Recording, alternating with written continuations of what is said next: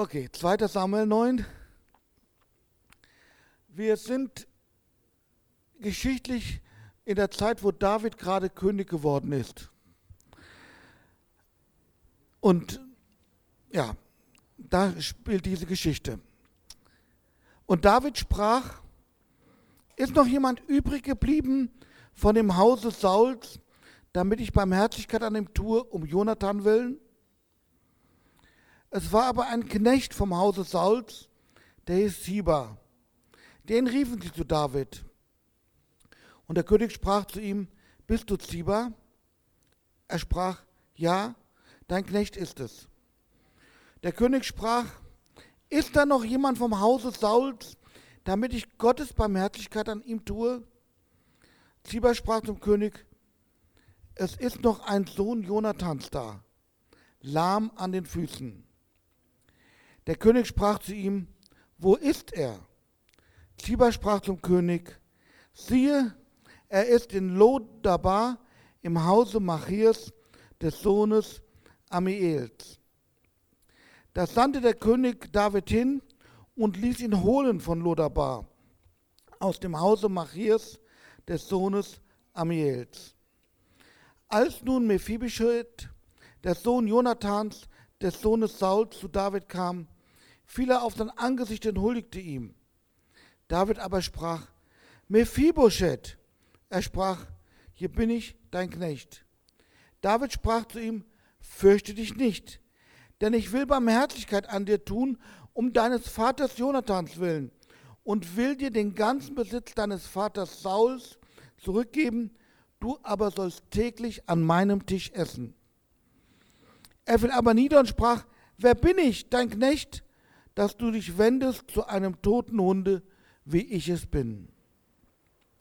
Da rief der König den Ziba, den Knecht Saus, und sprach zu ihm, alles, was Saul gehört hat und seinem ganzen Haus, habe ich dem Sohn deines Herrn gegeben.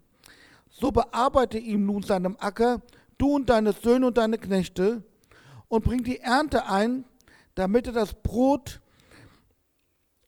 des Sohnes, damit es das Brot sei des Sohnes deines Herrn und er sich davon nähre. Aber Mephibosheth, der Sohn deines Knechtes, soll täglich an meinem Tisch essen. Ziba aber hatte 15 Söhne und 20 Knechte. Und Ziba sprach zum König, ganz so wie mein Herr, der König seinem Knecht geboten hat, wird dein Knecht tun. Und Mephibosheth sprach David, esse an meinem Tisch wie einer der Königssöhne. Und Mephibosheth hatte einen kleinen Sohn, der hieß Micha, und alle, die im Hause Tibas wohnten, dienten Mephibosheth. Mephibosheth aber wohnte hinfort in Jerusalem, denn er aß täglich an des Königs Tisch, und er war lahm an seinen beiden Füßen. Ich habe ja schon gesagt, David war gerade König geworden. Ähm, das war ja nicht so ganz ähm, einfach, wie er seine Königsherrschaft angetreten hat. Es gab dann ähm, noch ein bisschen Unruhe und es hat sich das alles so ein wenig gelegt, bis auch wirklich im Gesamt Israel und Judäa ähm, das Königtum von David etabliert war. Und David ergreift nun die Initiative und versucht ein Versprechen umzusetzen, das er Jonathan gegeben hatte.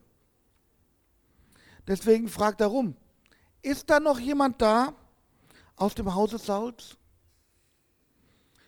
Denn ich habe da ein Versprechen gegeben, Jonathan, und deswegen will ich Barmherzigkeit üben.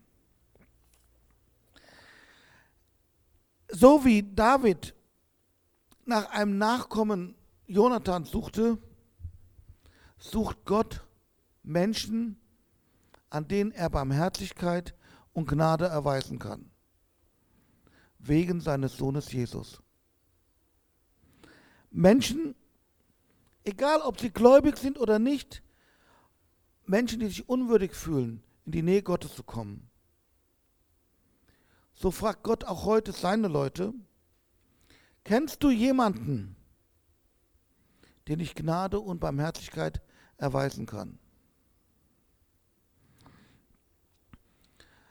Da ist ein Knecht aus dem Hause Sauls, Ziba heißt er, der kommt vor David und sagt, da gibt es noch einer, der überlebt hat. Ein Sohn Jonathans, aber der ist behindert. Behindert, weil in den Zeiten der Unruhe, wie Jonathan und Saul starben, die Nanny ähm, Mephibosheth geschnappt hat ähm, und äh, versucht hat zu fliehen und zu schützen und ist dabei ähm, ließ dabei bei Mephibosheth fallen, der war fünf Jahre alt, er muss sich wohl die Beine oder Knöchel gebrochen haben und damals war halt die medizinische Versorgung nicht so wie heute. Es hatte lange Zeit Folgen, er konnte nicht laufen. Aber Mephibosheth hat überlebt. Mit welchen Menschen stehst du in Verbindung, die Gott, die du Gott nennen kannst, wenn er dich jetzt fragt, ist da noch jemand, dem ich Gnade und Barmherzigkeit erweisen kann? Jemand, der sich unwürdig fühlt, vielleicht weil er einen Makel hat, eine Beeinträchtigung, eine Krankheit, eine Behinderung, Schuld oder Schulden oder andere Dinge oder Defizite, die ihm erkennbar am Rande der Gesellschaft stehen lassen oder auch außerhalb der Gemeinde, der sich vielleicht nicht traut, hier in den Gottesdienst zu kommen. Vielleicht jemand, der sich nur traut, vor dem Bildschirm alleine zu sitzen und dem Gottesdienst zu folgen. Ziba nennt David den Aufenthalt von Jonathans Sohn Lodabar.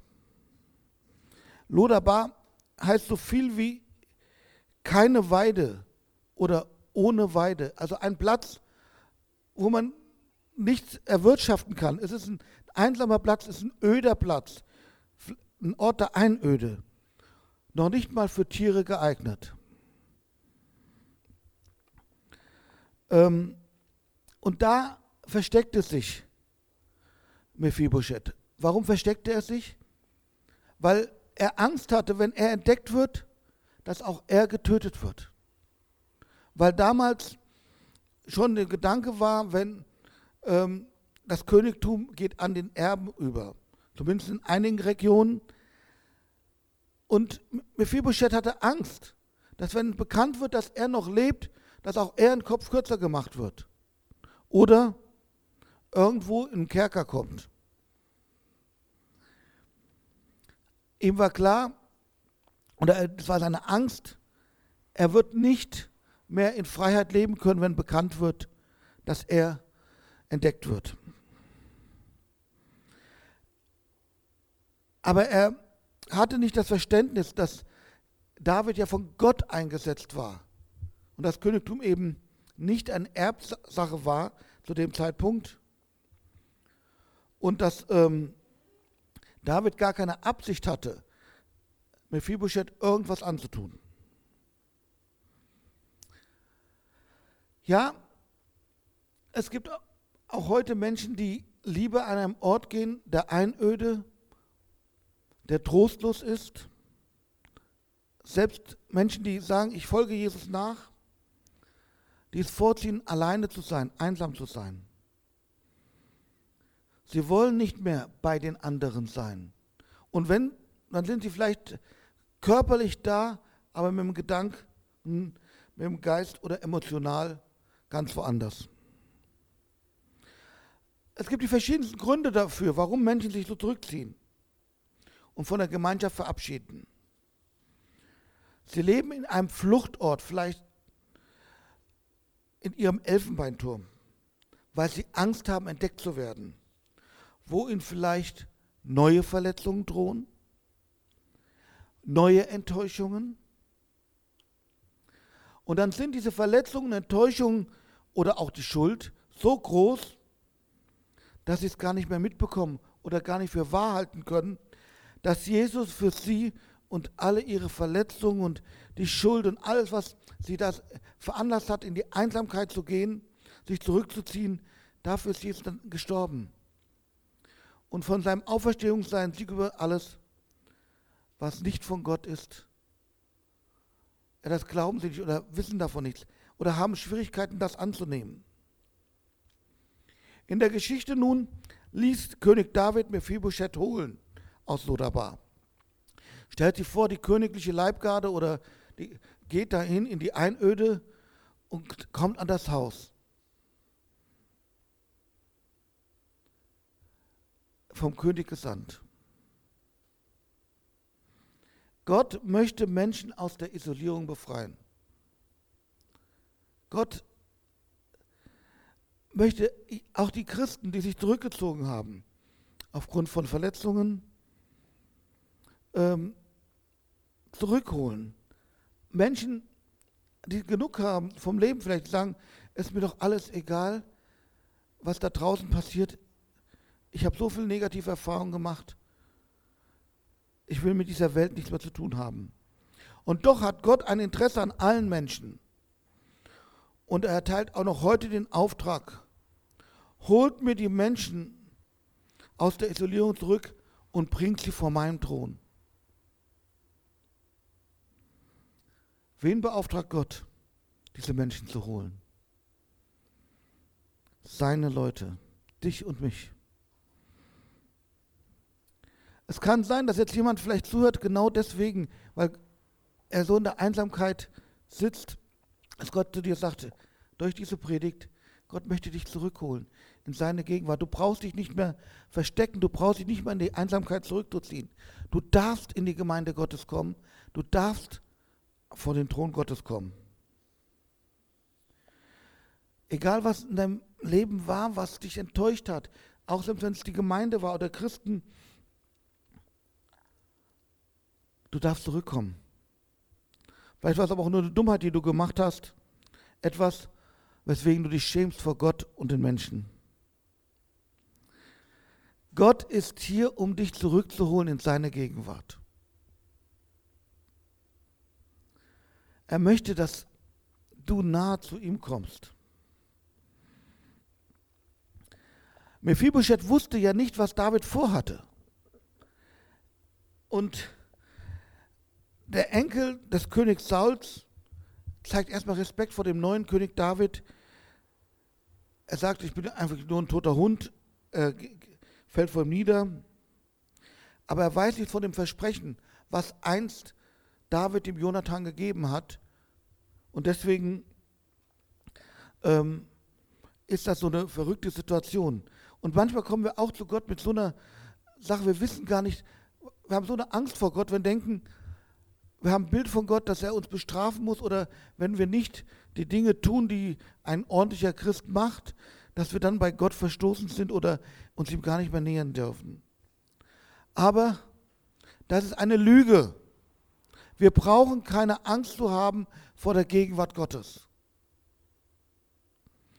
Gott ist nicht in diese Welt gekommen, um mit erhobenem Zeigefinger in Jesus, um uns zu strafen oder uns, uns zu knechten, sondern um uns zu erretten, erlösen, freizusetzen und zu heilen. Wiederherzustellen, was die Menschen durch die Sünde verloren haben. Angst vor Gott hat keinen Platz, selbst wenn du dich als der letzte Dreck fühlst. Und Gott ist nicht gekommen, um dir jetzt den Todesstoß zu geben, sondern um dir seine Hand zu reichen um dich in seine Arme zu nehmen. Gott kennt kein Social Distancing. Und Gott gibt dir keinen tödlichen Virus, sondern er gibt dir seine Liebe, die so ansteckend ist, dass wenn du einmal davon wirklich geschmeckt hast, nicht mehr loslassen willst, in die Liebe Gottes zu kommen. Du brauchst nicht alles zu wissen, was in der Bibel steht. Du brauchst nicht zu wissen, die ganzen Verheißungen, die Gott dir gegeben hat aber komm mit offenen Armen und empfange. Auch wenn du jahrelang mit Jesus unterwegs bist und dich dann trotzdem versteckt hast, empfange, was Gott für dich bereitet in Jesus. Wenn du denkst, du bist unwürdig, so wie Mephibosheth, der sich als toten Hund gesehen hat,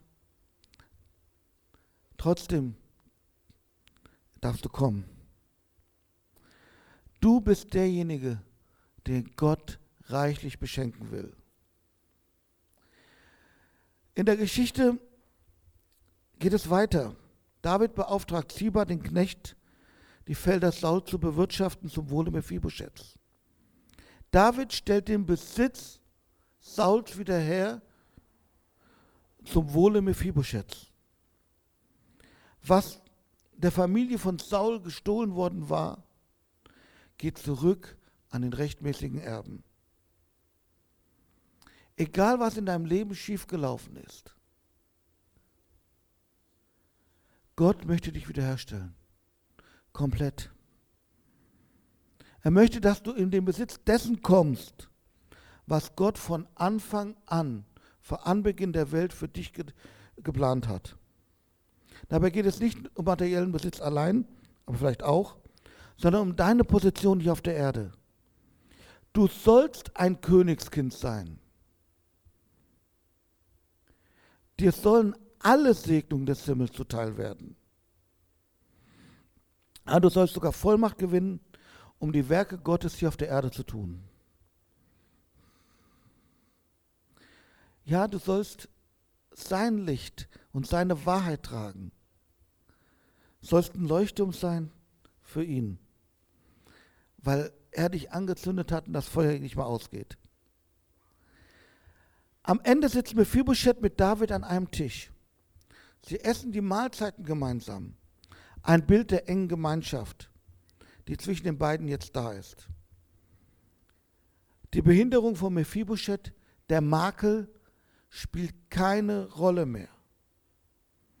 Der Enkel des Königs saß am Königstisch, da wo er hingehörte, und nicht mehr in der Einöde. David gibt ihm seinen rechtmäßigen Platz am Königstisch zurück. Das Ziel Gottes, und wir haben auch davon gesungen, ist die enge Gemeinschaft zwischen Gott und dir. Die Gemeinschaft von Vater, Sohn, Heiliger Geist mit uns. Dein Platz ist es, am Tisch des Königs zu sitzen. Dafür hat sich Jesus am Kreuz schlagen lassen. Und ich weiß nicht, wie das geht, aber wir werden alle irgendwie am Tisch Jesus sitzen und wir sitzen alle am Tisch Jesu und wir haben alle das Gefühl, Jesus sitzt uns genau gegenüber. Wie das funktioniert, weiß ich nicht. Das ist eine geistliche Sache, aber wir sind, merken auf einmal, wie nah wir Jesus sind.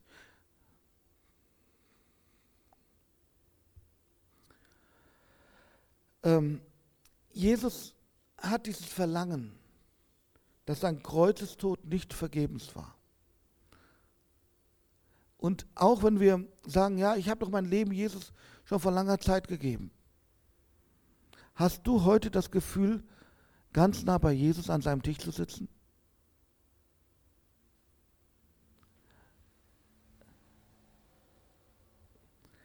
Gott möchte, dass wir als Königskinder an dem Tisch Gottes sitzen und nicht nur Zuschauer sind nicht irgendwo weit weg sind, nur davon gehört haben.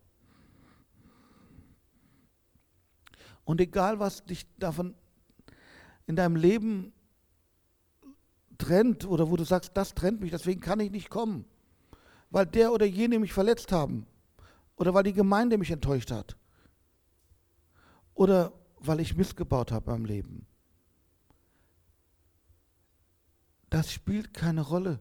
Die Liebe Gottes ist stärker und größer als alle deine Verletzungen, als all das, was du in deinem Leben durchgemacht hast. Und diese Liebe Gottes ist heilend. Sie stellt wieder her. Und Gott möchte dich wiederherstellen, dass du an den Platz kommst, wo du hingehörst. An, an seinen Tisch. Wenn du jetzt sagst, hey, ich bin eigentlich so weit weg und ich möchte jetzt wieder an den Tisch kommen, dann möchte ich gerne für dich beten. Egal, ob du jetzt vor dem Bildschirm sitzt oder hier der, im Saal, streck dich aus, wenn ich jetzt für dich bete. Jesus, du bist für uns gestorben am Kreuz, damit wir wieder zum Vater kommen können. Damit wir ja wieder Königskinder werden können. Und du hast uns einst gerufen und wir sind es, die wir an deinem Namen glauben. Und deswegen dürfen wir kommen und du stößt uns nicht hinaus. Egal wo wir sind, wo wir jetzt stehen, vielleicht schon im Vorraum vom, von dem Speisesaal oder ob wir außerhalb des Hauses sind oder ganz weit weg. Wir dürfen zutreten, wir dürfen eintreten und wir dürfen Platz nehmen an deinem Tisch. Jesus, ich bitte dich jetzt für jeden Einzelnen, der nicht das Gefühl hat, willkommen zu sein oder rein zu dürfen, dass du jetzt eine Offenbarung schenkst, wie sehr du geliebt bist, wie sehr du diese Person liebst, die jetzt nicht da ist, die jetzt sich nicht traut. Bitte dich, dass du jetzt kommst, Heiliger Geist, und ziehst in deine Gegenwart, in die Gegenwart des Vaters und des Sohnes. Dass du es schenkst, dass wir gemeinsam alle miteinander am Tisch des Herrn sitzen, am Tisch des Königs und dass wir Gemeinschaft haben und dass es nicht mehr eine Rolle spielt, was in der Vergangenheit war, sondern dass nur die Gegenwart jetzt wichtig ist, wer wir in dir sind, Kinder des lebendigen Gottes, Königskinder. Amen.